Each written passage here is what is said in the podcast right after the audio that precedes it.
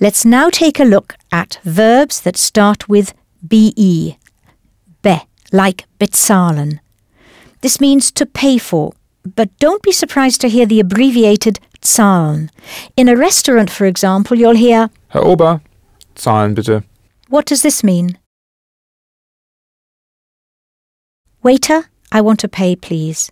Don't be fooled into thinking the waiter's name is Herr Ober. This is simply the polite way of calling over the waiter for your bill, which is die Rechnung. If it's a waitress, eine Kellnerin, use Fräulein, whatever her age or marital status. To order is bestellen, so let's try Waitress, may I order now? But firstly, what is that handle may meaning to be allowed to? Yes, dürfen.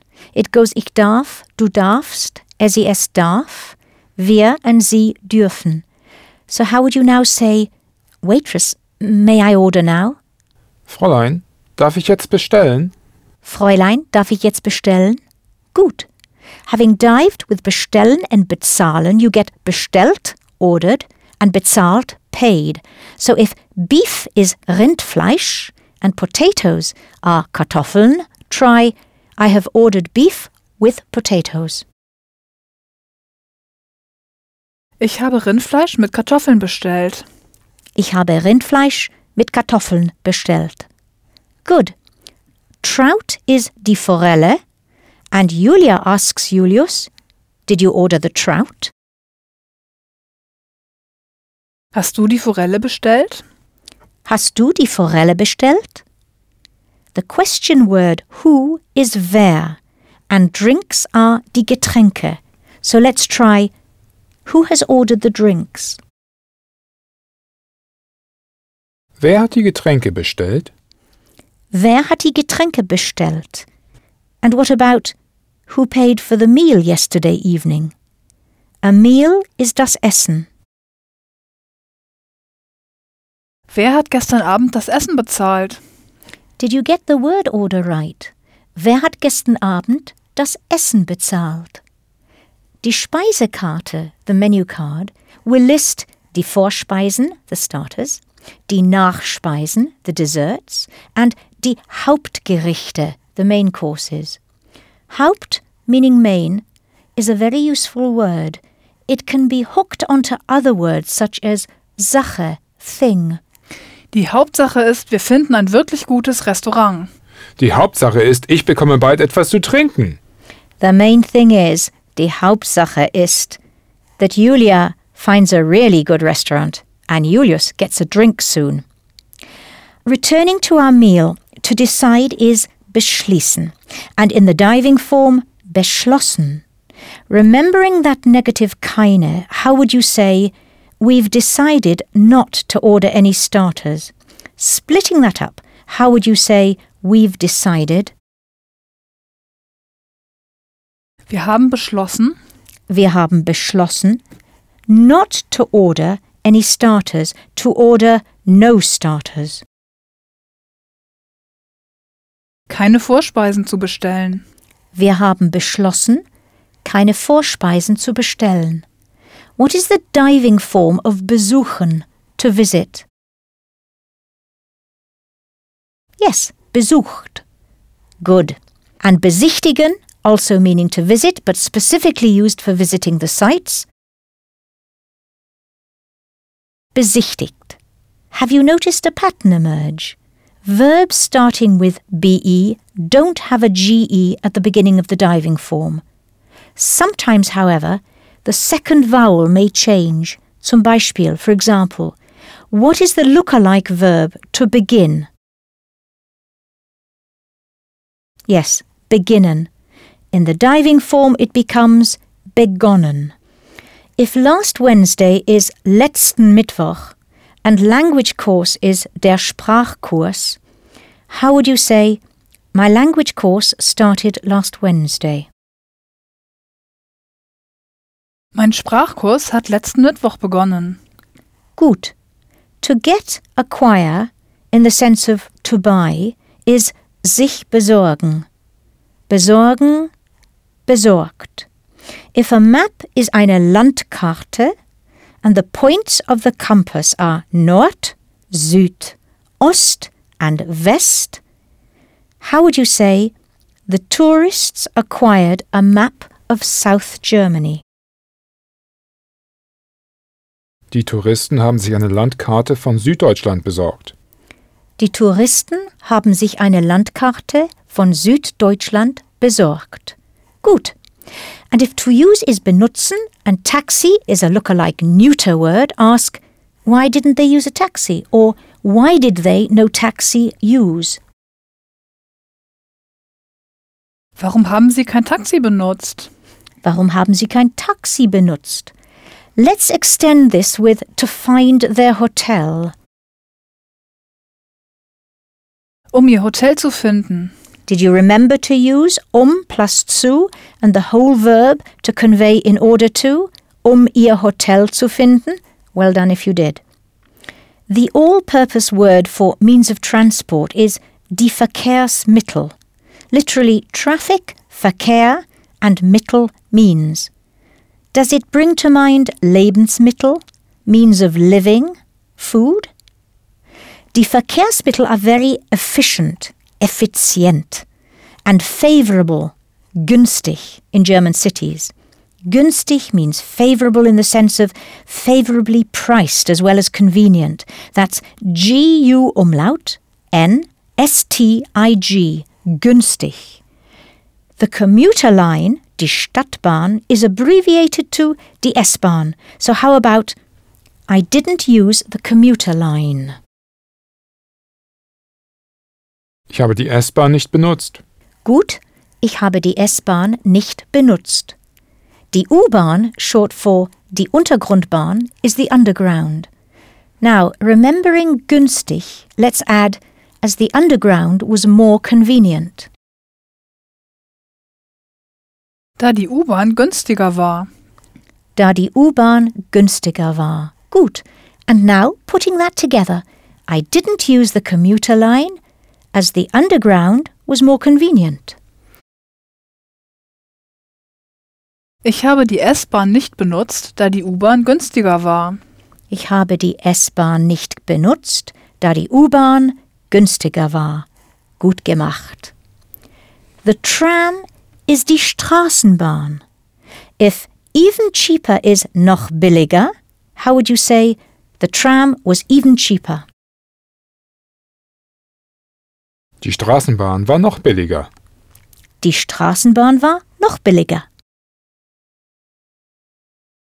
Let's imagine for a moment that earlier in the day you arrived at your hotel and, wie gewöhnlich, as usual, you brought too much luggage. Luggage is das Gepäck. Easy to remember if you also know einpacken, to pack, and auspacken, to unpack. So the general word for your packed possessions is das Gepäck, luggage. How would you say, my luggage was too heavy for me? Mein Gepäck war zu schwer für mich. Mein Gepäck war zu schwer für mich.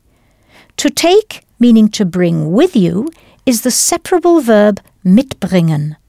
But first, do you recall the tricky diving form of bringen?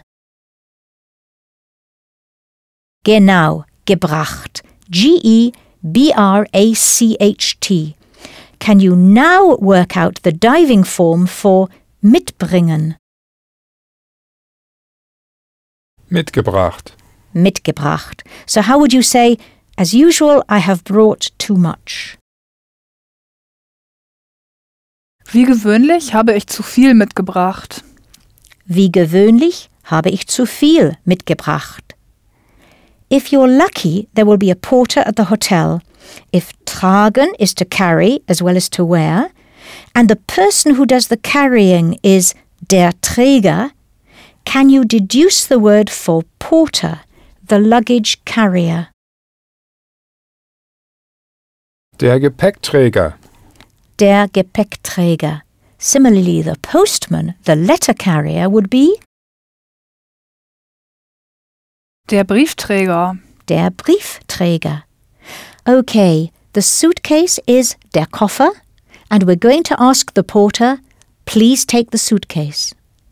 The suitcase in this sentence will be den Koffer, and I'll explain why shortly. So, please take the suitcase. Nehmen Sie bitte den Koffer. Nehmen Sie bitte den Koffer. Now here's the explanation for den Koffer. Bear with me while I explain. This point is important and worth getting to grips with properly. The porter is the agent carrying out the action, the taking of the suitcase. The suitcase is very specifically what is being carried. In other words, it is the item directly affected by the verb, the item that is being carried. You could even say it was the victim of the carrying, the victim of the verb. So were you to ask a friend, what is the porter carrying, which in German is Was trägt der Gepäckträger? Ja, was trägt der Gepäckträger? The answer is clearly the suitcase. So, the porter is carrying the suitcase? Der Gepäckträger trägt den Koffer. Ja, der Gepäckträger trägt den Koffer. So you see, in this situation, the masculine article der changes to den. That's D-E-N, pronounced den, when it's the victim of the verb. Der Gepäckträger trägt den Koffer. Although only masculine words go from der to den, and only in the singular, this doesn't mean that feminine, neuter, and plural nouns are not victims of the verb. It's just that their D and das words don't change. So if a laptop is masculine and myself is selber, how would you say, I will carry the laptop myself? Ich werde den Laptop selber tragen. Ja, ich werde den Laptop selber tragen. And if it's der Computer and the diving form of tragen is getragen, how would you say he carried the computer into the house? Er hat den Computer ins Haus getragen. Er hat den Computer ins Haus getragen. Prima. Ein or a in English obeys the same rule and changes to einen. Alles klar? Der to den and ein to einen. And wait, that's not all. Mein, dein, sein, the three ihr forms, her, their, and polite your, and kein, also march to this drummer, becoming meinen, deinen, seinen, ihren, and keinen. And adjectives change in the same way. This occurs when you're dealing with the so called victim of the verb, the word that is directly affected or targeted by whoever carries out the action or whatever action is taking place. And it only applies to masculine, singular words. Don't worry if you get this wrong, you'll still be understood. But it's worth knowing this victim of the verb rule because in certain sentences, where the word order is very different from the English, it will help you identify who is doing the action and who or what is on the receiving end of the action. Now, do you remember our phrase in segment 1? Einen Tisch für sechs bitte. Einen Tisch is the victim of the verb, except that the verb isn't stated. The missing verb is ich möchte, I'd like. Ich möchte einen Tisch für sechs bitte. Okay, now it's your turn. Strange is komisch, and Hund is dog, and it's masculine. Thinking about what is the victim of the verb to have, how would you say he has a strange dog? Er hat einen komischen Hund. Gut. Er hat einen komischen Hund. To fetch someone is the separable verb abholen. How would you say, I am just fetching my father? Ich hole gerade meinen Vater ab. Richtig. Ich hole gerade meinen Vater ab. Did you get meinen Vater right? The father was the victim of the verb abholen. What about asking your friend about his car? der Volkswagen. Try Have you sold the Volkswagen? Hast du den Volkswagen verkauft? Ja.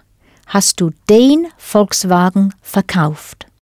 And extending that to both your and old, which follow the same pattern, have you sold your old Volkswagen? Hast du deinen alten Volkswagen verkauft? Hast du deinen alten Volkswagen verkauft? How would you say, next week we will meet his boss? The boss is der Chef. So, starting with nächste Woche and using the future tense, next week we will meet his boss. Nächste Woche werden wir seinen Chef treffen. Richtig. Nächste Woche werden wir seinen Chef treffen. Knowing that tea and coffee are der Tee and der Kaffee, ask someone formally, Did you order the tea or the coffee? Haben Sie den Tee oder den Kaffee bestellt? If to choose is wählen and ham salad is der Schinkensalat and tomato salad der Tomatensalat, how would you say, should I choose the ham salad or the tomato salad?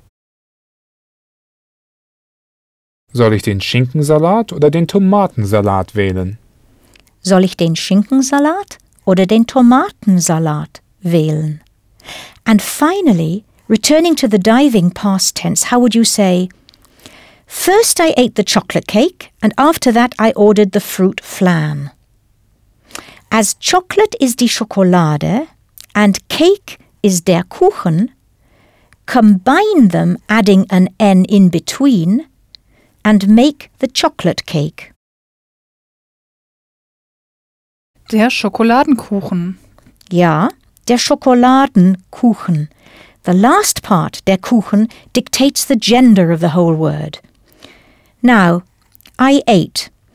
Essen to eat becomes gegessen in the diving form. That's G E G E S S E N, gegessen. First is zuerst. Let's do the first part of the sentence. First I ate the chocolate cake. Zuerst habe ich den Schokoladenkuchen gegessen. Zuerst habe ich den Schokoladenkuchen gegessen. Gut. Now for the second half. And after that I ordered the fruit flan. As Fruit is das Obst and the Gâteau or flan is die Torte, how would you say the fruit flan? Die Obsttorte. Gut, die Obsttorte. After that is danach and will trigger an inversion in the word order. So, and after that I ordered the fruit flan. Und danach habe ich die Obsttorte bestellt. Und danach habe ich die Obsttorte bestellt. Richtig. And now the whole sentence. First I ate the chocolate cake and after that I ordered the fruit flan. Zuerst habe ich den Schokoladenkuchen gegessen und danach habe ich die Obsttorte bestellt. Zuerst habe ich den Schokoladenkuchen gegessen und danach habe ich die Obsttorte bestellt. Julius, du Nimmersatt. I have to agree with you there, Julia. A nimmersatt is a glutton. Nimmer, never, from nicht immer, and satt, think of satiable, full. Du nimmersatt. You glutton. Bravo to you, though, for tackling this sentence. And guten Appetit. Back at the hotel, as you unpack your suitcase, try and put your knowledge into practice. Remember, the victim of the verb rule only affects endings for the masculine singular. Okay, if coat is der Mantel, think of the English mantle or cloak, and rain is der Regen, work out the German for raincoat. Der Regenmantel.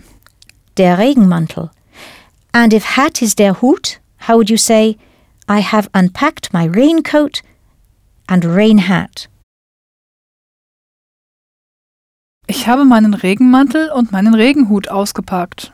Ich habe meinen Regenmantel und meinen Regenhut ausgepackt. Scarf is der Schal, that's capital S-C-H-A-L, Schal, and warm is warm. Using mitbringen, what about I have brought a warm scarf with me. Ich habe einen warmen Schal mitgebracht. Ich habe einen warmen Schal mitgebracht. Gut. It's pouring with rain is es regnet in Strömen. Literally, it's raining in streams. In case is the link word falls, and falls triggers the weil situation. So try to work out in case it pours with rain. Falls es in Strömen regnet. Falls es in Strömen regnet. Now, if umbrella is der Regenschirm, how would you say, I have packed an umbrella? Ich habe einen Regenschirm eingepackt. Ich habe einen Regenschirm eingepackt. And the whole sentence now, I have packed an umbrella in case it pours with rain. Ich habe einen Regenschirm eingepackt, falls es in Strömen regnet. Ich habe einen Regenschirm eingepackt, falls es in Strömen regnet. Sehr gut gemacht. It's common in German to start a sentence with a less important clause. For example, falls es regnet, or as we have practiced before, wenn du eine Rede hältst, if you make a speech. This triggers a change in the word order. So starting with falls es regnet, you'll continue with the inversion habe ich einen Regenschirm eingepackt. Let's hear Julius say it for us. Falls es regnet, habe ich einen Regenschirm eingepackt. Note that either side of your pause, which is where you have to write a comma, there is a verb. Falls es regnet, Komma, habe ich einen Regenschirm eingepackt. Think of this as the verb, comma, verb situation. This situation occurs whenever you start your sentence with a link word such as weil, da, das, and wenn, which we've seen in action so far. There are many others to meet in the future. Okay, using der Pulli, sweater, pullover, try I packed a warm pullover in case it's cold. Splitting that up. I packed a warm pullover. Ich habe einen warmen Pulli eingepackt. Ich habe einen warmen Pulli eingepackt. And now adding in case it's cold. Falls es kalt ist. Falls es kalt ist. Now, reverse the clause order to say, in case it's cold, I've packed a warm pullover. Falls es kalt ist, habe ich einen warmen Pulli eingepackt. Falls es kalt ist, Komma, habe ich einen warmen Pulli eingepackt. Well done. You know, you're juggling with several rules here simultaneously.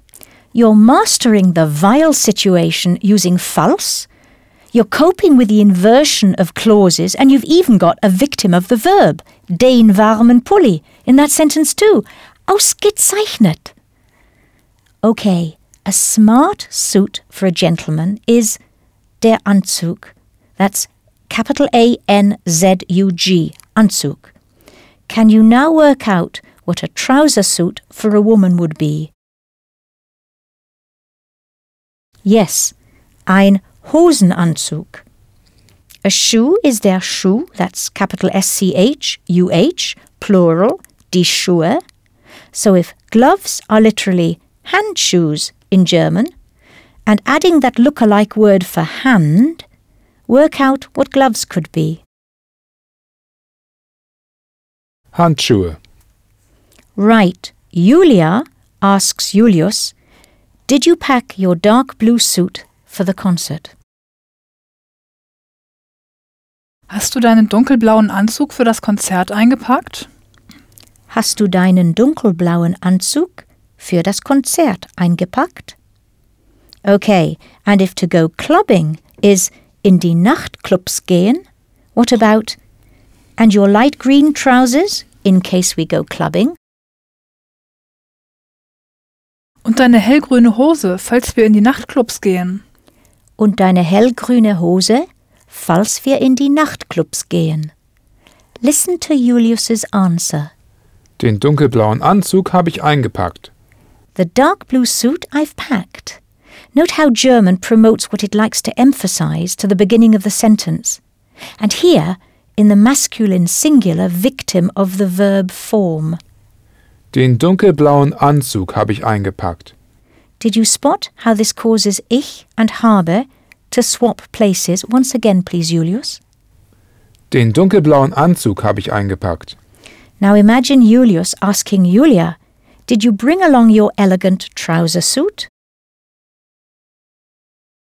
Hast du deinen eleganten Hosenanzug mitgebracht? Hast du deinen eleganten Hosenanzug mitgebracht? Now, if matching is passend, blouse is die Bluse, and interview is das Interview, how would you say, and the matching blouse for the interview? Und die passende Bluse für das Interview? Und die passende Bluse für das Interview? Could you now add, and in case you go swimming, did you bring your little red bikini with you? Let's break that up. And in case you go swimming, Und falls du schwimmen gehst, und falls du schwimmen gehst. Right, remembering to follow the verb comma verb rule, add Did you bring your little red bikini with you? Bikini is der Bikini, and in German, using mitnehmen, you'll say Did you your little red bikini with take? hast du deinen kleinen roten Bikini mitgenommen? Hast du deinen kleinen roten Bikini mitgenommen? Very good. And putting both parts together now. And in case you go swimming, did you bring your little red bikini with you? Und falls du schwimmen gehst, hast du deinen kleinen roten Bikini mitgenommen? Und falls du schwimmen gehst, hast du deinen kleinen roten Bikini mitgenommen. Julius, zieh mich nicht wieder auf. Du weißt, dass ich einen grünen Badeanzug und keinen roten Bikini habe. Julius, stop teasing her again. Even I know she has a green bathing suit, einen grünen Badeanzug, and no little red bikini. All right. Time to move on now to verbs which dive into the past using the Sein diving board. Here again, it's advisable to learn the diving form of each verb when you first meet it. Remember, less than 30% of German verbs are involved anyway. It's also fair to say that only the odd few dive into the past and add T on the end. The vast majority end in en, like gefahren. Although the most commonly used ones are coming and going verbs, as Michelle Tom.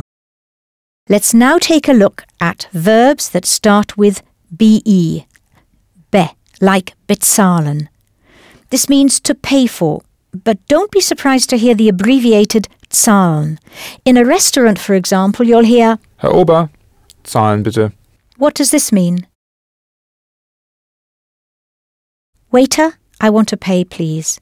Don't be fooled into thinking the waiter's name is Herr Ober. This is simply the polite way of calling over the waiter for your bill, which is die Rechnung. If it's a waitress, eine Kellnerin, use Fräulein, whatever her age or marital status. To order is bestellen, so let's try Waitress, may I order now? But firstly, what is that handle may meaning to be allowed to? Yes, dürfen. It goes ich darf, du darfst, er sie es darf, wir and sie dürfen. So how would you now say, Waitress, may I order now? Fräulein, darf ich jetzt bestellen? Fräulein, darf ich jetzt bestellen? Gut. Having dived with bestellen and bezahlen, you get bestellt, ordered, and bezahlt, paid. So if beef is Rindfleisch and potatoes are Kartoffeln, try I have ordered beef with potatoes. Ich habe Rindfleisch mit Kartoffeln bestellt. Ich habe Rindfleisch mit Kartoffeln bestellt. Good. Trout is die Forelle, and Julia asks Julius, Did you order the trout? Hast du die Forelle bestellt? Hast du die Forelle bestellt? The question word who is wer, and drinks are die Getränke. So let's try who has ordered the drinks? Wer hat die Getränke bestellt? Wer hat die Getränke bestellt? And what about who paid for the meal yesterday evening? A meal is das Essen. Wer hat gestern Abend das Essen bezahlt? Did you get the word order right? Wer hat gestern Abend das Essen bezahlt? Die Speisekarte, the menu card, will list die Vorspeisen, the starters, die Nachspeisen, the desserts, and die Hauptgerichte, the main courses. Haupt, meaning main, is a very useful word. It can be hooked onto other words such as Sache, thing. Die Hauptsache ist, wir finden ein wirklich gutes Restaurant. Die Hauptsache ist, ich bekomme bald etwas zu trinken. The main thing is, die Hauptsache ist, that Julia finds a really good restaurant and Julius gets a drink soon. Returning to our meal, to decide is beschließen, and in the diving form, beschlossen. Remembering that negative keine, how would you say, we've decided not to order any starters? Splitting that up, how would you say, we've decided? Wir haben beschlossen, Wir haben beschlossen, not to order any starters, to order no starters. keine Vorspeisen zu bestellen. Wir haben beschlossen, keine Vorspeisen zu bestellen. What is the diving form of besuchen, to visit? Yes, besucht. Good. And besichtigen, also meaning to visit, but specifically used for visiting the sites. Besichtigt. Have you noticed a pattern emerge? Verbs starting with be don't have a ge at the beginning of the diving form. Sometimes, however, the second vowel may change. Zum Beispiel, for example, what is the lookalike verb to begin? Yes, beginnen. In the diving form, it becomes begonnen.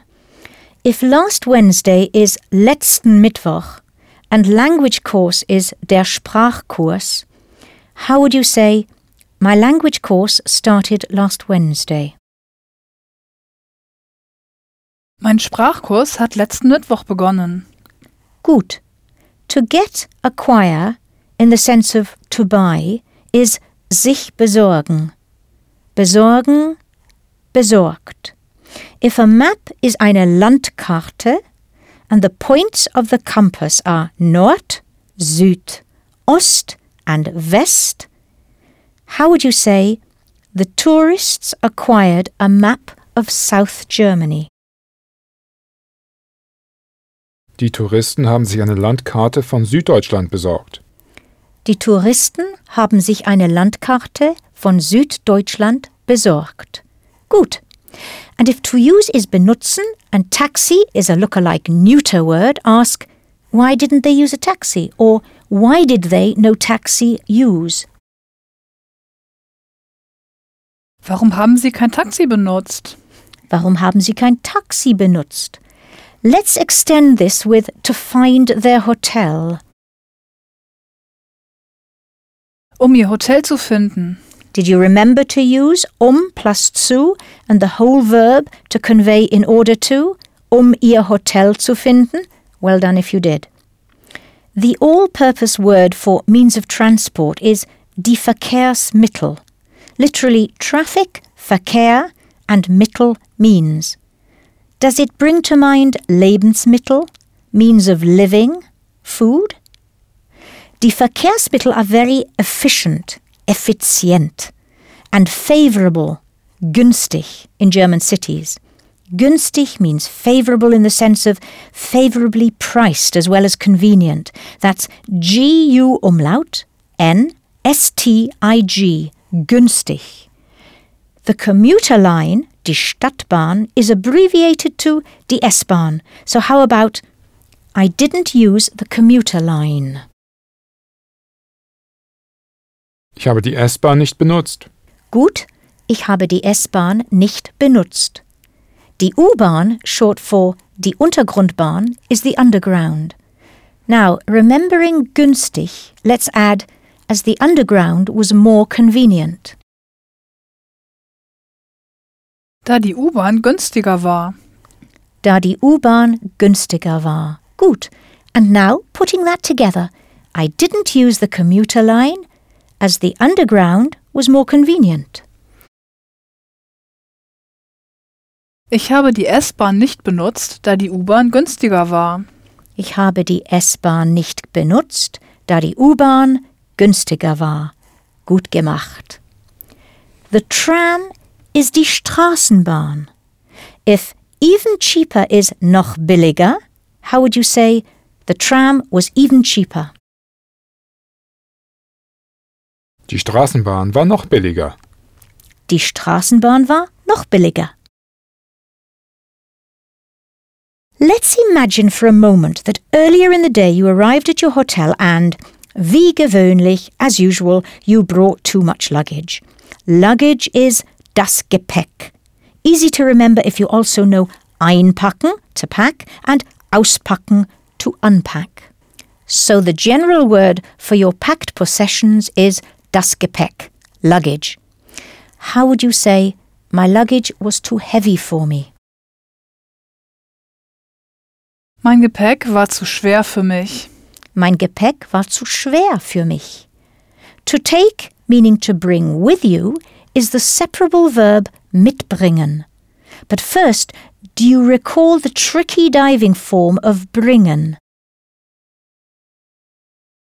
Genau, gebracht. G E B R A C H T. Can you now work out the diving form for mitbringen? Mitgebracht. Mitgebracht. So how would you say, as usual, I have brought too much? Wie gewöhnlich habe ich zu viel mitgebracht. Wie gewöhnlich habe ich zu viel mitgebracht. If you're lucky, there will be a porter at the hotel. If tragen is to carry as well as to wear, and the person who does the carrying is der Träger, can you deduce the word for porter, the luggage carrier? Der Gepäckträger. Der Gepäckträger. Similarly, the postman, the letter carrier, would be Der Briefträger. der Briefträger. Okay, the suitcase is der Koffer, and we're going to ask the porter, please take the suitcase. The suitcase in this sentence will be den Koffer, and I'll explain why shortly. So, please take the suitcase. Nehmen Sie bitte den Koffer. Nehmen Sie bitte den Koffer. Now here's the explanation for den Koffer. Bear with me while I explain. This point is important and worth getting to grips with properly. The porter is the agent carrying out the action, the taking of the suitcase. The suitcase is very specifically what is being carried. In other words, it is the item directly affected by the verb, the item that is being carried. You could even say it was the victim of the carrying, the victim of the verb. So were you to ask a friend, what is the porter carrying, which in German is Was trägt der Gepäckträger? Ja, was trägt der Gepäckträger? The answer is clearly the suitcase. So, the porter is carrying the suitcase? Der Gepäckträger trägt den Koffer. Ja, der Gepäckträger trägt den Koffer. So you see, in this situation, the masculine article der changes to den. That's D E N, pronounced den, when it's the victim of the verb. Der Gepäckträger trägt den Koffer. Although only masculine words go from der to den, and only in the singular, this doesn't mean that feminine, neuter, and plural nouns are not victims of the verb. It's just that their D and das words don't change. So if a laptop is masculine and myself is selber, how would you say, I will carry the laptop myself? Ich werde den Laptop selber tragen. Ja, ich werde den Laptop selber tragen. And if it's der Computer and the diving form of tragen is getragen, how would you say he carried the computer into the house? Er hat den Computer ins Haus getragen. Er hat den Computer ins Haus getragen. Prima. Ein or a in English obeys the same rule and changes to einen. Alles klar? Der to den and ein to einen. And wait, that's not all. Mein, dein, sein, the three ihr forms, her, their, and polite your, and kein, also march to this drummer, becoming meinen, deinen, seinen, ihren, and keinen. And adjectives change in the same way. This occurs when you're dealing with the so called victim of the verb, the word that is directly affected or targeted by whoever carries out the action or whatever action is taking place. And it only applies to masculine, singular words. Don't worry if you get this wrong, you'll still be understood. But it's worth knowing this victim of the verb rule because in certain sentences, where the word order is very different from the English, it will help you identify who is doing the action and who or what is on the receiving end of the action. Now, do you remember our phrase in segment 1? Einen Tisch für sechs bitte. Einen Tisch is the victim of the verb, except that the verb isn't stated. The missing verb is ich möchte, I'd like. Ich möchte einen Tisch für sechs bitte. Okay, now it's your turn. Strange is komisch, and Hund is dog, and it's masculine. Thinking about what is the victim of the verb to have, how would you say he has a strange dog? Er hat einen komischen Hund. Gut. Er hat einen komischen Hund. To fetch someone is the separable verb abholen. How would you say, I am just fetching my father? Ich hole gerade meinen Vater ab. Richtig. Ich hole gerade meinen Vater ab. Did you get meinen Vater right? The father was the victim of the verb abholen. What about asking your friend about his car, der Volkswagen? Try, have you sold the Volkswagen? Hast du den Volkswagen verkauft? Ja, hast du den Volkswagen verkauft? And extending that to both your and old, which follow the same pattern, have you sold your old Volkswagen? Hast du deinen alten Volkswagen verkauft? Hast du deinen alten Volkswagen verkauft? How would you say, next week we will meet his boss? The boss is der Chef. So, starting with nächste Woche and using the future tense, next week we will meet his boss. Nächste Woche werden wir seinen Chef treffen. Richtig. Nächste Woche werden wir seinen Chef treffen. Knowing that tea and coffee are der Tee and der Kaffee, ask someone formally, Did you order the tea or the coffee? Haben Sie den Tee oder den Kaffee bestellt? If to choose is wählen and ham salad is der Schinkensalat and tomato salad der Tomatensalat, How would you say, should I choose the ham salad or the tomato salad? Soll ich den Schinkensalat oder den Tomatensalat wählen? Soll ich den Schinkensalat oder den Tomatensalat wählen? And finally, returning to the diving past tense, how would you say, First I ate the chocolate cake, and after that I ordered the fruit flan.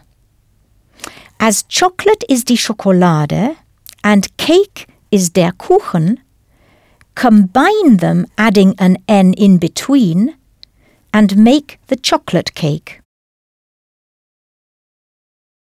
Der Schokoladenkuchen. Ja, der Schokoladenkuchen. The last part, der Kuchen, dictates the gender of the whole word. Now, I ate. Essen to eat becomes gegessen in the diving form. That's G E G E S S E N, gegessen. First is zuerst. Let's do the first part of the sentence. First I ate the chocolate cake. Zuerst habe ich den Schokoladenkuchen gegessen. Zuerst habe ich den Schokoladenkuchen gegessen. Gut. Now for the second half. And after that I ordered the fruit flan. As Fruit is das Obst and the Gâteau or flan is die Torte, how would you say the fruit flan? Die Obsttorte. Gut, die Obsttorte. After that is danach and will trigger an inversion in the word order. So, and after that I ordered the fruit flan. Und danach habe ich die Obsttorte bestellt. Und danach habe ich die Obsttorte bestellt. Richtig. And now the whole sentence. First I ate the chocolate cake and after that I ordered the fruit flan. Zuerst habe ich den Schokoladenkuchen gegessen und danach habe ich die Obsttorte bestellt. Zuerst habe ich den Schokoladenkuchen gegessen und danach habe ich die Obsttorte bestellt. Julius, du Nimmersatt. I have to agree with you there, Julia. A nimmersatt is a glutton. Nimmer, never, from nicht immer, and satt, think of satiable, full. Du nimmersatt. You glutton. Bravo to you, though, for tackling this sentence. And guten Appetit. Back at the hotel, as you unpack your suitcase, try and put your knowledge into practice. Remember, the victim of the verb rule only affects endings for the masculine singular. Okay, if coat is der Mantel, think of the English mantle or cloak, and rain is der Regen, work out the German for raincoat. Der Regenmantel. Der Regenmantel. And if hat is der Hut, how would you say, I have unpacked my raincoat and rain hat? Ich habe meinen Regenmantel und meinen Regenhut ausgepackt. Ich habe meinen Regenmantel und meinen Regenhut ausgepackt. Scarf is der Schal, that's capital S C H A L, Schal, and warm is warm. Using mitbringen, what about I have brought a warm scarf with me? Ich habe einen warmen Schal mitgebracht. Ich habe einen warmen Schal mitgebracht. Gut. It's pouring with rain is es regnet in Strömen. Literally, it's raining in streams. In case is the link word falls, and falls triggers the weil situation. So try to work out in case it pours with rain. Falls es in Strömen regnet. Falls es in Strömen regnet. Now, if umbrella is der Regenschirm, how would you say, I have packed an umbrella? Ich habe einen Regenschirm eingepackt. Ich habe einen Regenschirm eingepackt. And the whole sentence now, I have packed an umbrella in case it pours with rain. Ich habe einen Regenschirm eingepackt, falls es in Strömen regnet. Ich habe einen Regenschirm eingepackt, falls es in Strömen regnet. Sehr gut gemacht. It's common in German to start a sentence with a less important clause. For example, falls es regnet, or as we have practiced before, wenn du eine Rede hältst, if you make a speech. This triggers a change in the word order. So starting with falls es regnet, you'll continue with the inversion habe ich einen Regenschirm eingepackt. Let's hear Julius say it for us. Falls es regnet, habe ich einen Regenschirm eingepackt. Note that either side of your pause, which is where you have to write a comma, there is a verb. Falls es regnet, Komma, habe ich einen Regenschirm eingepackt. Think of this as the verb, comma, verb situation. This situation occurs whenever you start your sentence with a link word such as weil, da, dass, and wenn, which we've seen in action so far. There are many others to meet in the future.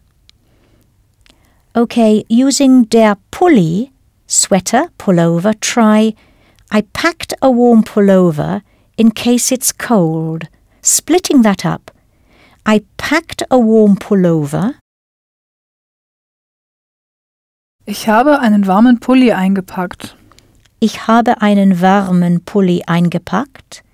And now adding in case it's cold. Falls es kalt ist. Falls es kalt ist. Now, reverse the clause order to say, in case it's cold, I've packed a warm pullover. Falls es kalt ist, habe ich einen warmen Pulli eingepackt. Falls es kalt ist, Komma, habe ich einen warmen Pulli eingepackt. Well done. You know, you're juggling with several rules here simultaneously. You're mastering the vile situation using false, you're coping with the inversion of clauses, and you've even got a victim of the verb, den warmen Pulli, in that sentence too. Ausgezeichnet. Okay, a smart suit for a gentleman is der Anzug. That's capital A N Z U G, Anzug. Can you now work out what a trouser suit for a woman would be? Yes, ein Hosenanzug. A shoe is der Schuh, that's capital S C H U H, plural, die Schuhe. So if gloves are literally handshoes in German, and adding that look-alike word for hand, work out what gloves could be. Handschuhe. Right. Julia asks Julius, Did you pack your dark blue suit for the concert? Hast du deinen dunkelblauen Anzug für das Konzert eingepackt? Hast du deinen dunkelblauen Anzug für das Konzert eingepackt? Okay, and if to go clubbing is in die Nachtclubs gehen, what about and your light green trousers in case we go clubbing? Und deine hellgrüne Hose, falls wir in die Nachtclubs gehen? Und deine hellgrüne Hose, falls wir in die Nachtclubs gehen? Listen to Julius's answer.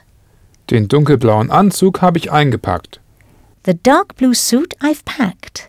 Note how German promotes what it likes to emphasize to the beginning of the sentence. And here, in the masculine singular victim of the verb form. Den dunkelblauen Anzug habe ich eingepackt. Did you spot how this causes ich and habe to swap places? Once again, please, Julius. Den dunkelblauen Anzug habe ich eingepackt. Now imagine Julius asking Julia, Did you bring along your elegant trouser suit? Hast du deinen eleganten Hosenanzug mitgebracht? Hast du deinen eleganten Hosenanzug mitgebracht? Now, if matching is passend, blouse is die Bluse, and interview is das Interview, how would you say, and the matching blouse for the interview? Und die passende Bluse für das Interview? Und die passende Bluse für das Interview? Could you now add, and in case you go swimming, did you bring your little red bikini with you? Let's break that up. And in case you go swimming, Und falls du schwimmen gehst, und falls du schwimmen gehst. Right, remembering to follow the verb comma verb rule, add Did you bring your little red bikini with you?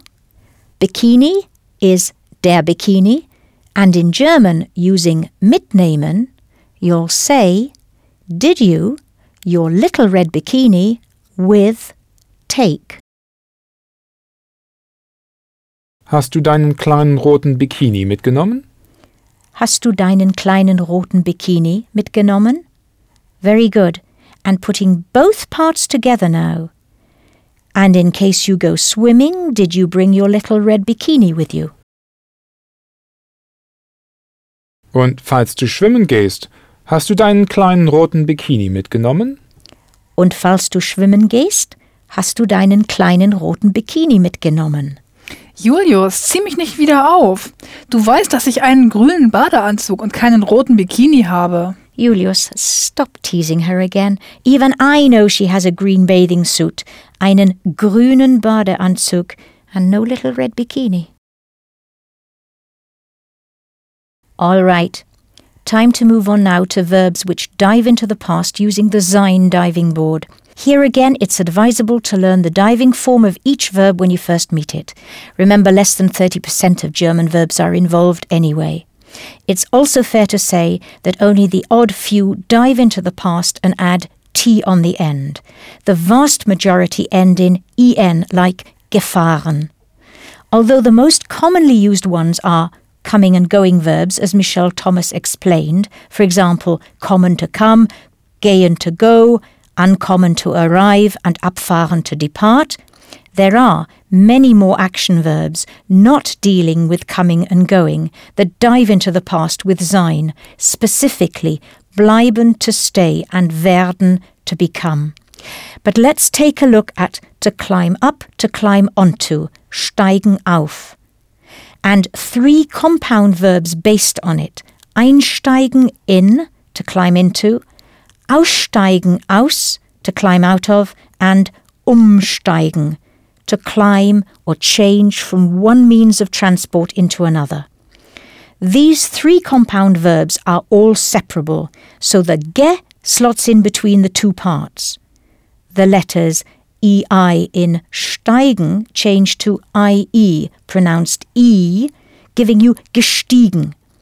Can you now work out the diving form of einsteigen, aussteigen, and umsteigen? Yes, eingestiegen, ausgestiegen, and umgestiegen. You will now understand when the conductor or guard, der Schaffner, announces, Alle einsteigen bitte. Die Türen schließen. meaning, everybody get in, the doors are closing. Or alternatively, Alle aussteigen bitte. Endstation. everybody get out, end of the line. How would you say to the Schaffner, I got on in Frankfurt, could you please tell me where I have to change for Köln? Let's split that up. I got on in Frankfurt. Ich bin in Frankfurt eingestiegen. Ich bin in Frankfurt eingestiegen. Could you please tell me? Könnten Sie mir bitte sagen, Könnten Sie mir bitte sagen, where I have to change for Köln? Wo ich für Köln umsteigen muss? wo ich für Köln umsteigen muss. And now, putting that together, I got on in Frankfurt. Could you please tell me where I have to change for Köln? Ich bin in Frankfurt eingestiegen. Könnten Sie mir bitte sagen, wo ich für Köln umsteigen muss? Ich bin in Frankfurt eingestiegen. Könnten Sie mir bitte sagen, wo ich für Köln umsteigen muss? Großartig. Two more real action verbs using sein are to fly, fliegen, and to run, laufen. Test your instincts working out the diving past tense for I ran.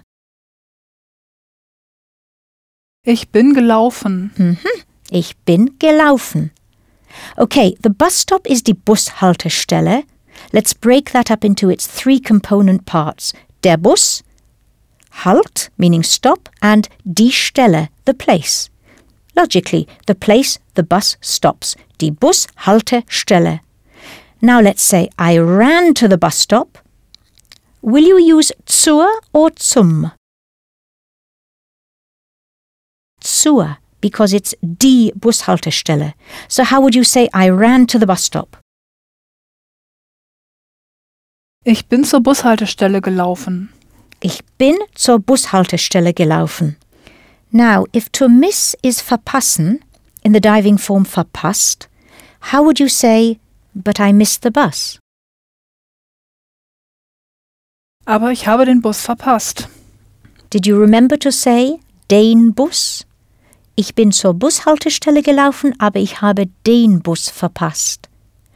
And if the IE in fliegen changes to an O in the diving past, how would you say he flew to Munich, nach München?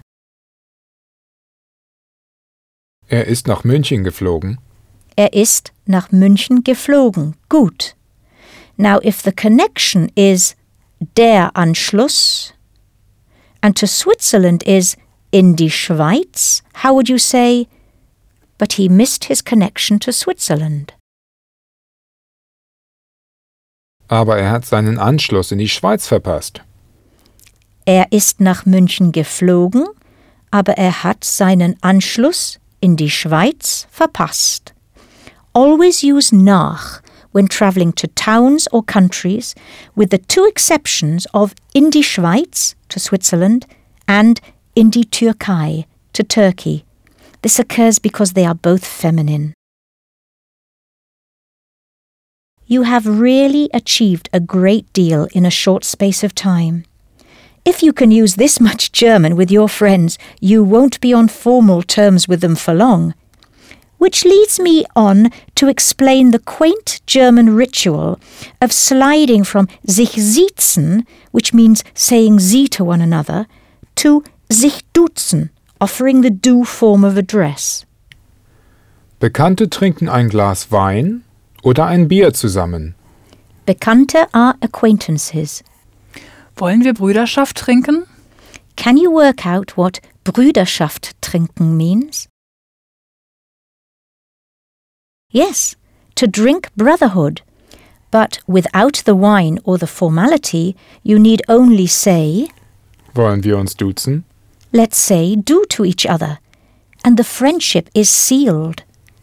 Wollen wir uns duzen? Ja, gerne. Dann sind wir alle per du. Then we are all on du terms. That's per du in German. Also, Prost! Prost. Cheers! Auf deinen weiteren Fortschritt, to your continuing progress. If you've made it this far, there's no limit to how much further we can go. The rewards get greater and greater.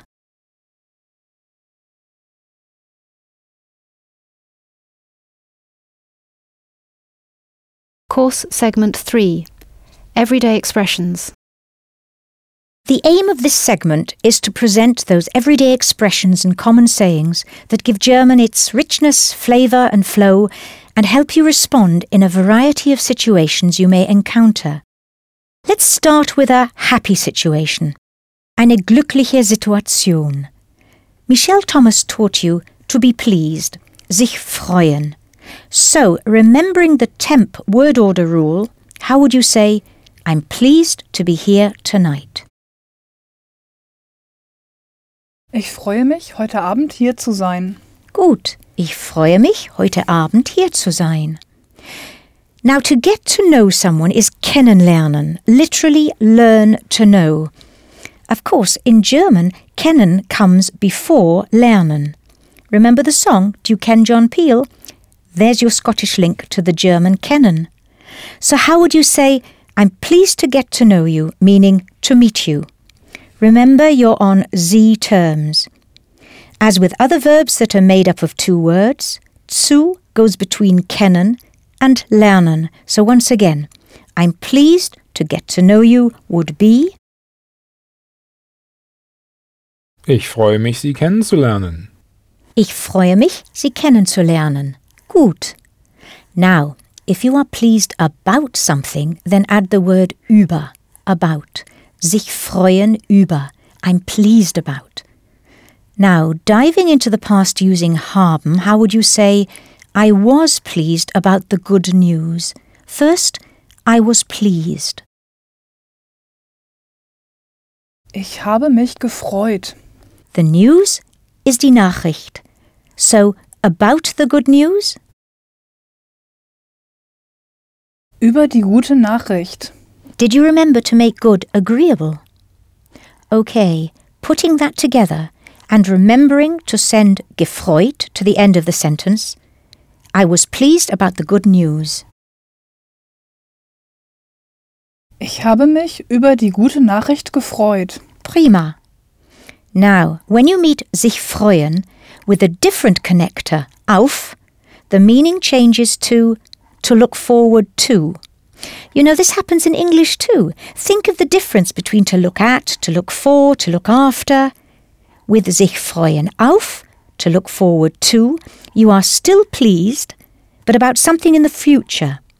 So, how would you say, I'm looking forward to the journey out, but not the journey home? The journey out is die Hinreise. Does hin bring to mind dorthin? To there? Good. Hin, hitched onto die Reise, gives you the journey out. So, I'm looking forward to the journey out. Ich freue mich auf die Hinreise. Ich freue mich auf die Hinreise. The journey home is die Rückreise, the back journey. Can you spot rück in zurückfahren and Rückenschmerzen? Okay, so how would you say, but not to the journey home? Aber nicht auf die Rückreise. Aber nicht auf die Rückreise. Richtig. Let's put that together now. I'm looking forward to the journey out, but not to the journey home. Ich freue mich auf die Hinreise, aber nicht auf die Rückreise. Ich freue mich auf die Hinreise, aber nicht auf die Rückreise. Hin und zurück. There and back. Linked like this are very useful. It's what you'll need if you want to buy a return ticket. Try that now. Ask for a return ticket to Dresden. Ticket is travel card, Fahrkarte. So, a ticket to Dresden, please, there and back. Eine Fahrkarte nach Dresden bitte, hin und zurück. Good. Eine Fahrkarte nach Dresden bitte, hin und zurück. Returning to our verb sich freuen auf, how would you ask? Are you looking forward to your summer holidays? Using the du form and remembering that connector auf, let's start with a statement you are looking forward to. Du freust dich auf? Du freust dich auf? Now, how would you turn that into the question, are you looking forward to? Freust du dich auf? Freust du dich auf? Okay, putting together the words for summer and holidays, which you know, what are your summer holidays? Deine Sommerferien. Deine Sommerferien. Leicht, nicht? So how would you now say, are you looking forward to your summer holidays? Freust du dich auf deine Sommerferien? Freust du dich auf deine Sommerferien? Genau. Now try, I'm looking forward to my Easter holidays in April.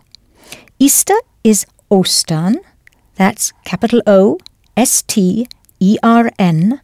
Note the affinity between East and Ost.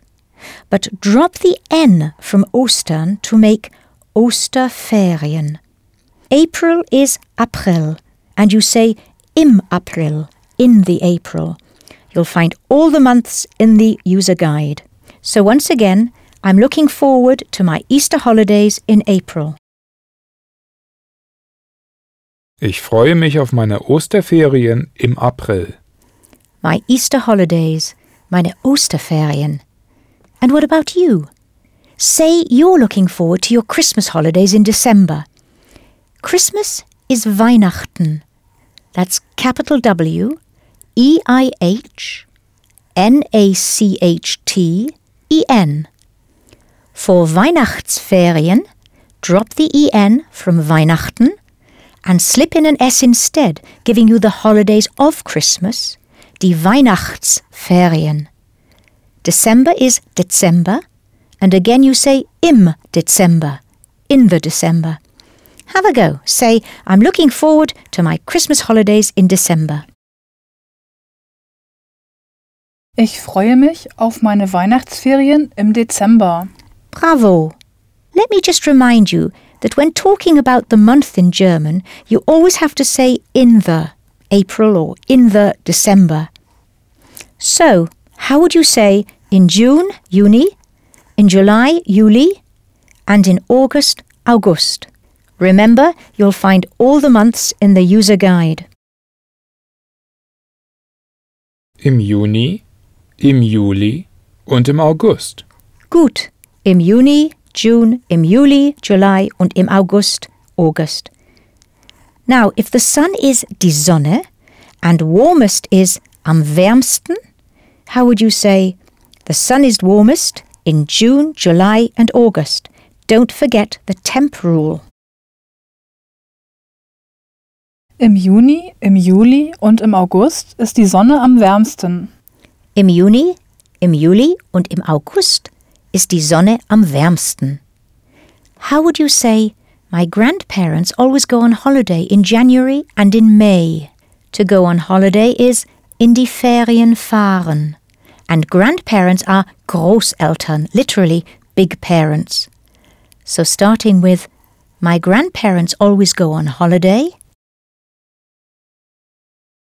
Meine Großeltern fahren immer in die Ferien. Now insert January, Januar, and May, Mai into that sentence. Meine Großeltern fahren immer im Januar und im Mai in die Ferien. Gut.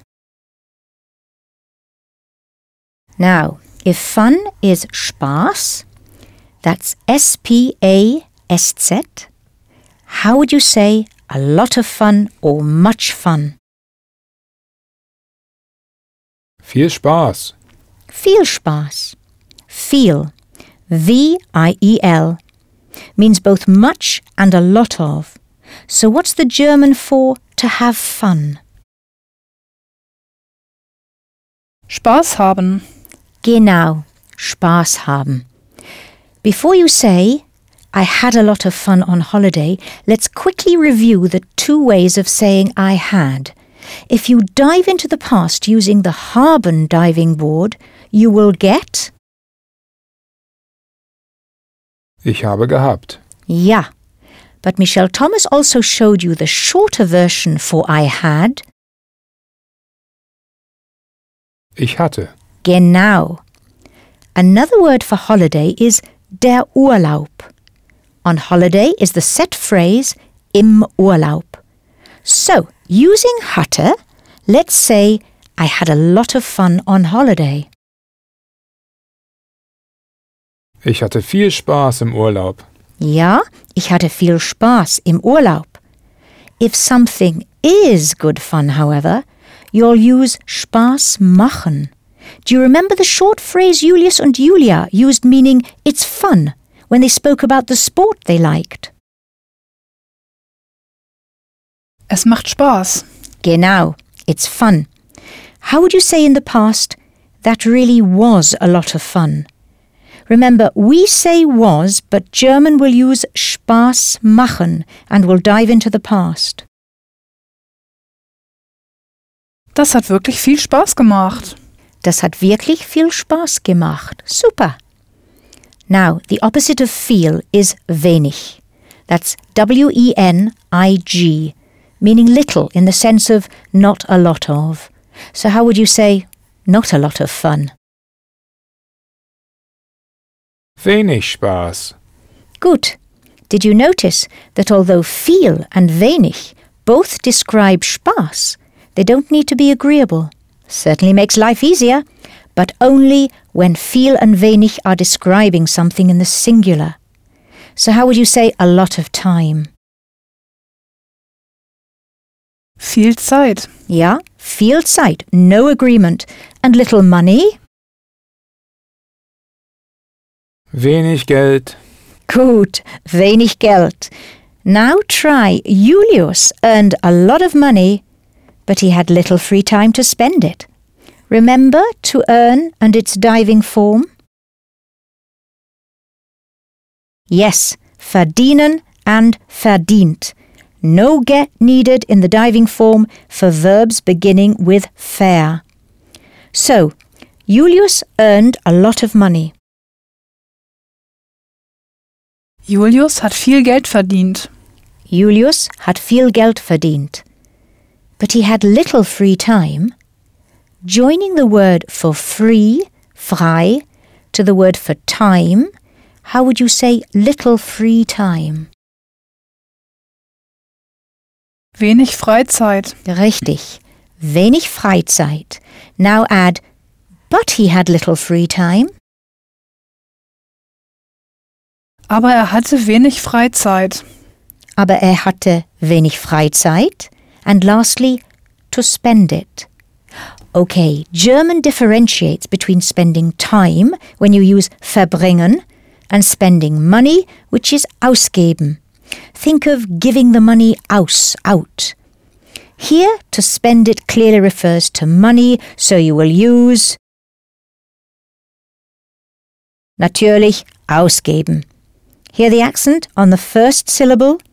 That's your clue that the verb will separate under stress. So insert the zu in the middle. So to spend it is Es auszugeben. gut, es auszugeben. Let's put all that together now. Julius earned a lot of money, but he had little free time to spend it. Julius hat viel Geld verdient, aber er hatte wenig Freizeit, es auszugeben.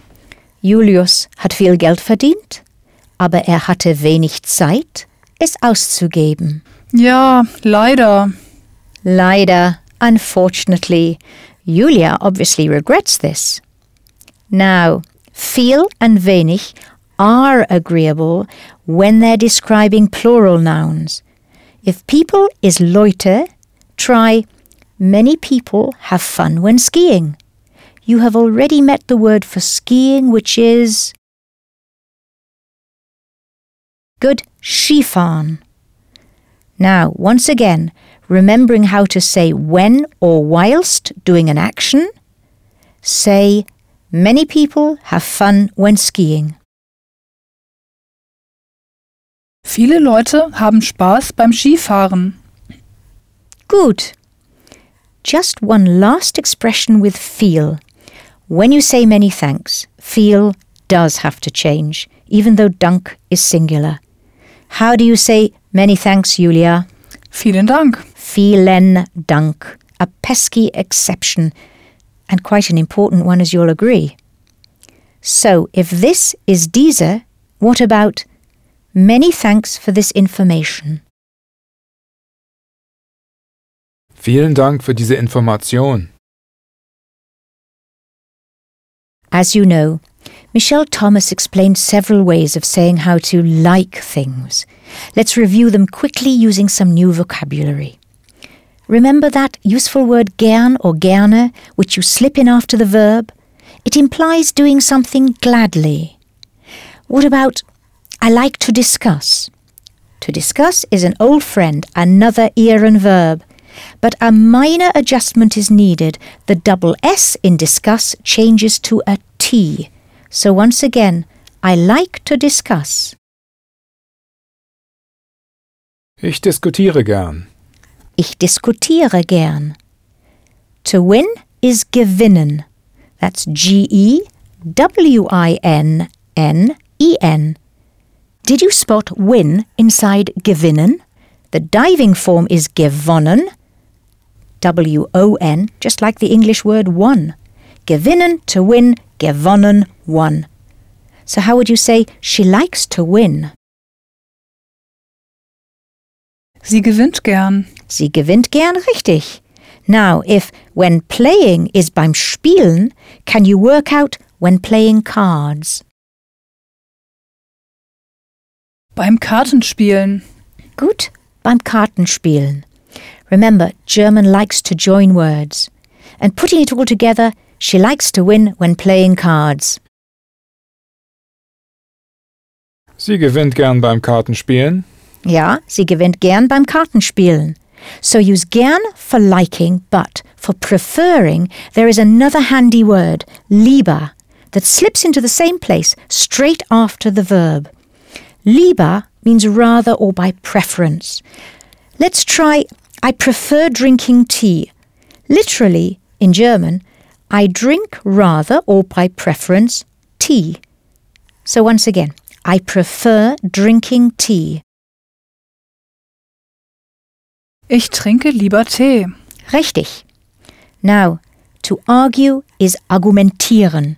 So how would you say, she likes to discuss, but she prefers to argue? Sie diskutiert gern, aber sie argumentiert lieber. Sie diskutiert gern, aber sie argumentiert lieber. Meinst du mich, Julius? Nein. Meinen, which we first met in segment one, is a shifty little verb. It can mean to think, but also to mean. Here, Julia is clearly saying, Do you mean me? Meinst du mich? Meiner Meinung nach meint er dich nicht, Julia. In my opinion, he doesn't mean you, Julia. Did you notice the position of the verb meint in that sentence? Yes. It was the second idea because meiner Meinung nach, in my opinion, is one idea. Let's fix that in place with an example. How would you say, in my opinion, that's very important? Meiner Meinung nach ist das sehr wichtig. Good. Now let's try I like watching television, but I prefer doing sport. To watch TV is the separable verb fernsehen. So I watch TV is Ich sehe fern. ja, ich sehe fern. And now I like watching TV, just put gern after the verb. Ich sehe gern fern. Now add but I prefer doing sport. And here you can say Sport treiben or the more colloquial Sport machen. So, but I prefer doing sport. Aber ich treibe lieber Sport. Aber ich treibe lieber Sport. And putting that together, I like watching TV, but I prefer doing sport. Ich sehe gern fern, aber ich treibe lieber Sport. Ich sehe gern fern, aber ich treibe lieber Sport. And finally, we like staying overnight in guest houses, but normally we prefer to book hotels. Let's build up to stay overnight by breaking it down into over, which is, Über, and night. Nacht. Gut. Nacht. Think of gute Nacht, good night. Now combine über and Nacht and build the whole verb. Übernachten. Übernachten, which means to overnight. Note there's no stress on the first syllable, so it's not separable. Okay, so if guest houses are Pensionen, how would you say we like staying overnight in guest houses? Wir übernachten gern in Pensionen. but normally we prefer to book hotels. From das Buch, the book, which you already know, you can make the regular verb buchen, to book. And for words of foreign origin, like Auto, Restaurant, bureau, Hobby, Job, and in this case hotel, just add an S for the plural. Normally is normalerweise and will affect the word order. So once again, but normally we prefer to book hotels. Aber normalerweise buchen wir lieber Hotels. And putting all that together, we like staying overnight in guest houses, but normally we prefer to book hotels. Wir übernachten gern in Pensionen, aber normalerweise buchen wir lieber Hotels. Well done, I think you've got it. Now, when it comes to stating your preference, making a choice, don't be surprised if the question is put to you this way. Eine Nachspeise oder die Käseplatte? Was ziehen Sie vor? Was ziehen Sie vor? What do you prefer? Dissect vorziehen and it literally means to pull, ziehen, and vor in front of. Of course, you pull forward what you prefer. Did you work out what the options were? Eine Nachspeise oder die Käseplatte? Eine Nachspeise, a dessert, die Käseplatte, the cheese platter, the cheese board. All right, you know how to express liking and preferring. But for pure enjoyment, there is genießen, to enjoy. That's G E N I E S Z E N. How would you say, Yesterday I enjoyed the taste of the freshly baked bread in the bakery? Don't get a shock. You can do this. Now, to taste is schmecken. Imagine smacking your lips as you say schmecken. From schmecken, we get the word taste, der Geschmack. That's capital G E S C H M A C K. Der Geschmack is the victim of the verb genießen, which dives into genossen. So, how would you say, Yesterday I enjoyed the taste? Gestern habe ich den Geschmack genossen. Gestern habe ich den Geschmack genossen. Gut. To bake is backen. B A C K E N. Try and work out the diving form in the past. Gebacken. Ja, gebacken. Remembering der Kuchen, what about yesterday I baked a fantastic cake? Remember, you have a victim of the verb here, and the adjective fantastisch, which must agree. Once again, starting with yesterday, gestern, and remembering to make the verb the second idea, try Yesterday I baked a fantastic cake. Gestern habe ich einen fantastischen Kuchen gebacken. Gestern habe ich einen fantastischen Kuchen gebacken. Habe as the second idea and gebacken right at the end. Right. To get to freshly baked, you change the E in fresh to an I and hook it onto baked. So freshly baked is, Frisch gebacken. ja, frisch gebacken. Let's tackle the taste of the freshly baked bread. For of, in this sentence, you'll use von, V O N pronounced von. Von means both of and from. Von causes das Brot to change to dem Brot. And the adjective freshly baked adds en to be agreeable. So, how would you say of the freshly baked bread? Von dem frisch gebackenen Brot. Von dem frisch gebackenen Brot. Von dem is frequently shortened to vom, V-O-M. And now, recalling genossen and der Geschmack, and if in the bakery is in der Bäckerei, let's try the whole sentence. Yesterday I enjoyed the taste of the freshly baked bread in the bakery. Gestern habe ich den Geschmack vom frisch gebackenen Brot in der Bäckerei genossen. Gestern habe ich den Geschmack vom frisch gebackenen Brot in der Bäckerei genossen. Super!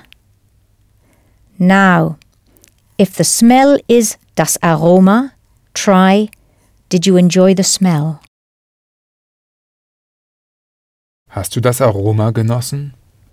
Here, das Aroma is the victim of the verb, but it's a das word, so no need to make any changes. Hast du das Aroma genossen? If freshly ground is frisch gemahlen, try of the freshly ground coffee. Von dem frisch gemahlenen Kaffee?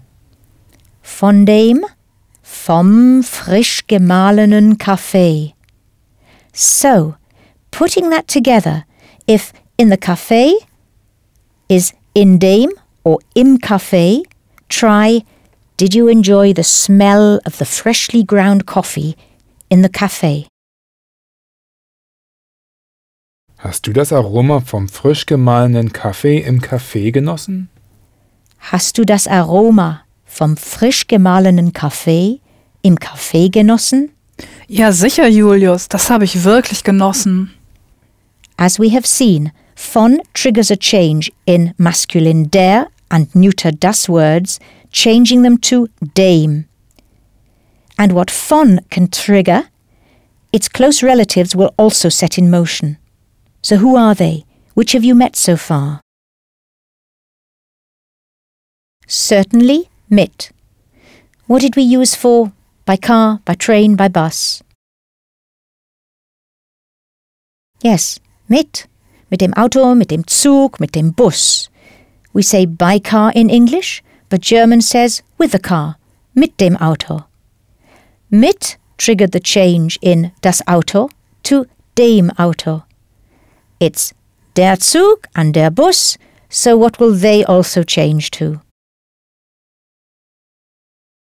Yes, dem Zug and dem Bus. Let me remind you again, only der and das change to dem. Now there is another close relative of mit and von that triggers this change to dem, which you have already met and used. What did you say for to the doctor and to the dentist? Yes, zum. We agreed to use zum for all der and das words, so to the doctor and to the dentist was Zum Arzt? Zum Zahnarzt? zum. You may now have deduced is a shortening of zu dem. Placing these three close relatives under one large umbrella, let's call the change they trigger the mit von zu situation. After mit von zu, der and das only change to dem. Okay, so back to the coffee. Not forgetting zum, how would you say, back to the coffee please, the smell was really good. Zurück zum Kaffee. Aha, zu dem Kaffee. Back to the coffee. Das Aroma war echt gut. Echt is colloquial and actually means real, genuine, truly. You'll hear echt emphasizing both positive and negative words. So show your pleasure by saying the thriller was truly exciting. The thriller is Der Krimi. Think of crime and criminal. By the way, Der Krimi covers the book, film, and TV version of a crime story. Exciting is spannend. S P A N N E N D, spannend.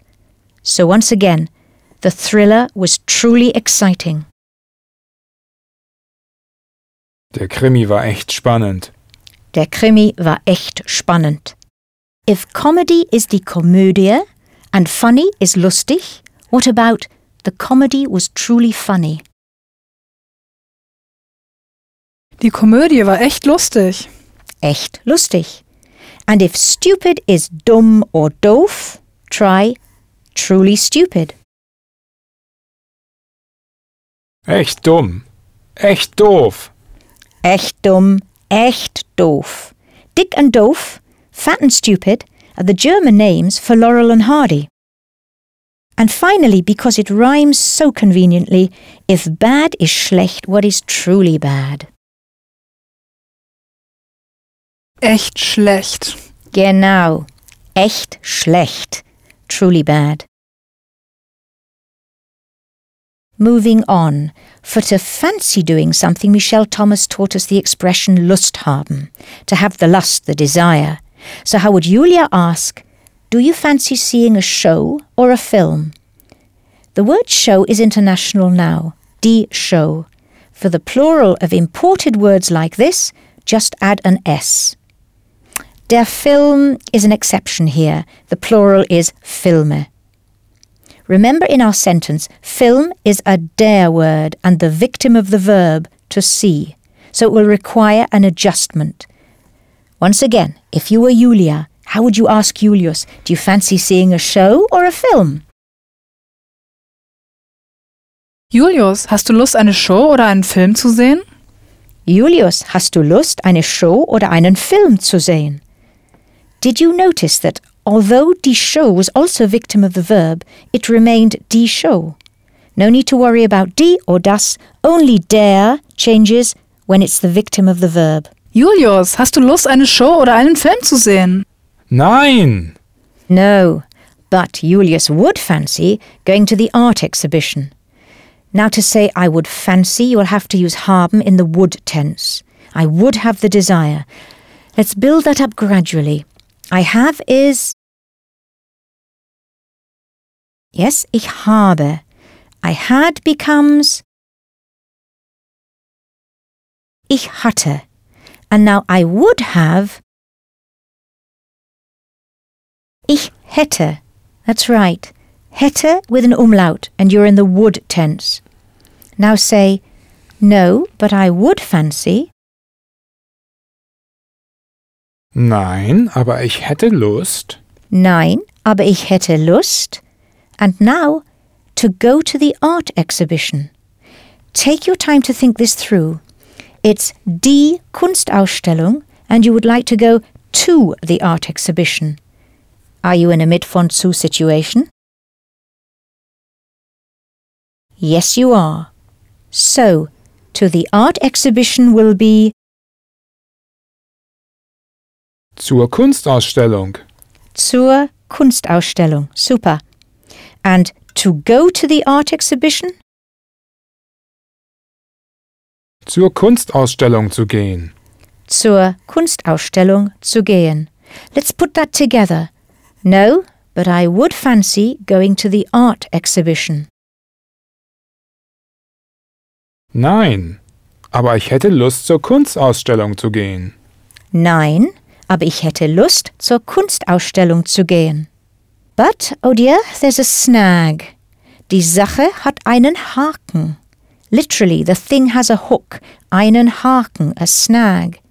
Julia hates modern art. To hate is hassen.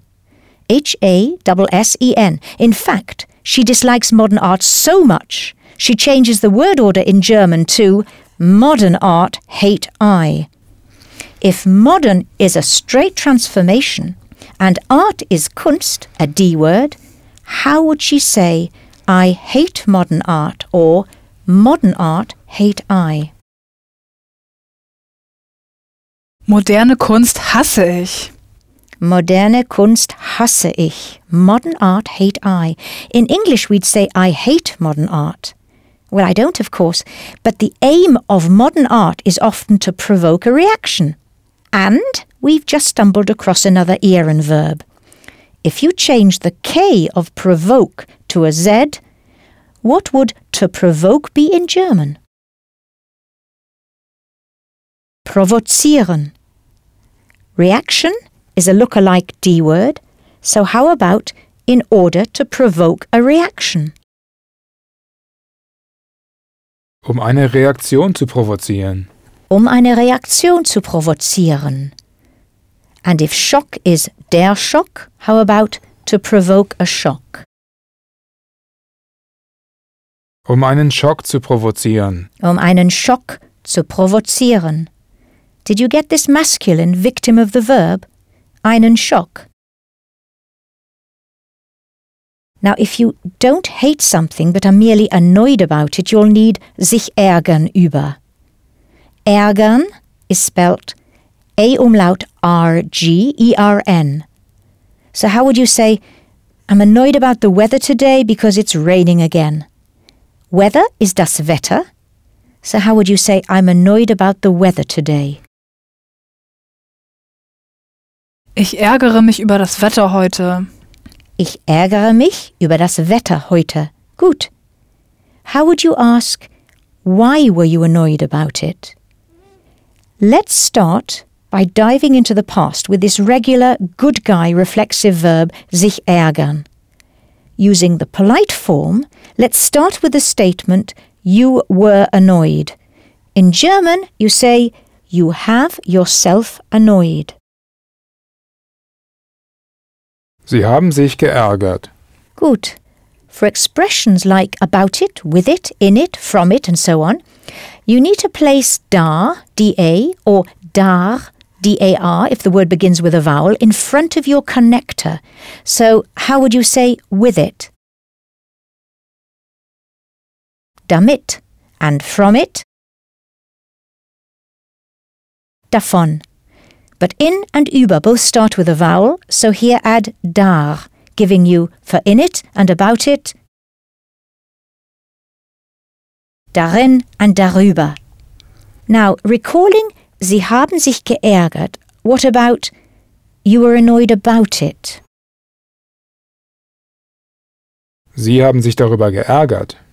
Gut, Sie haben sich darüber geärgert. And now one last step. Why is warum? So, why did you get annoyed about it? Warum haben Sie sich darüber geärgert? Warum haben Sie sich darüber geärgert? Gut gemacht, well done.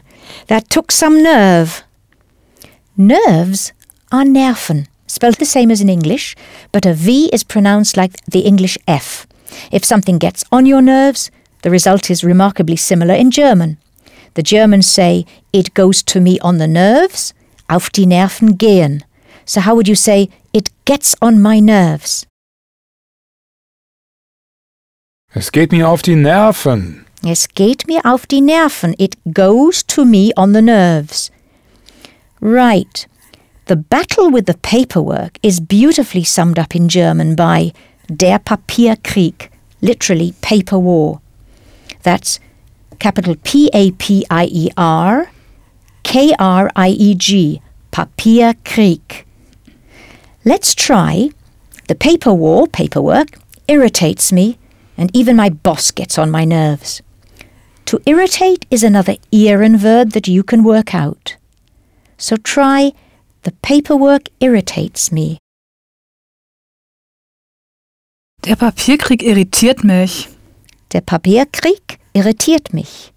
Now, if even is sogar, that's S O G A R, sogar, and remembering geht mir auf die Nerven, build on, and even my boss gets on my nerves.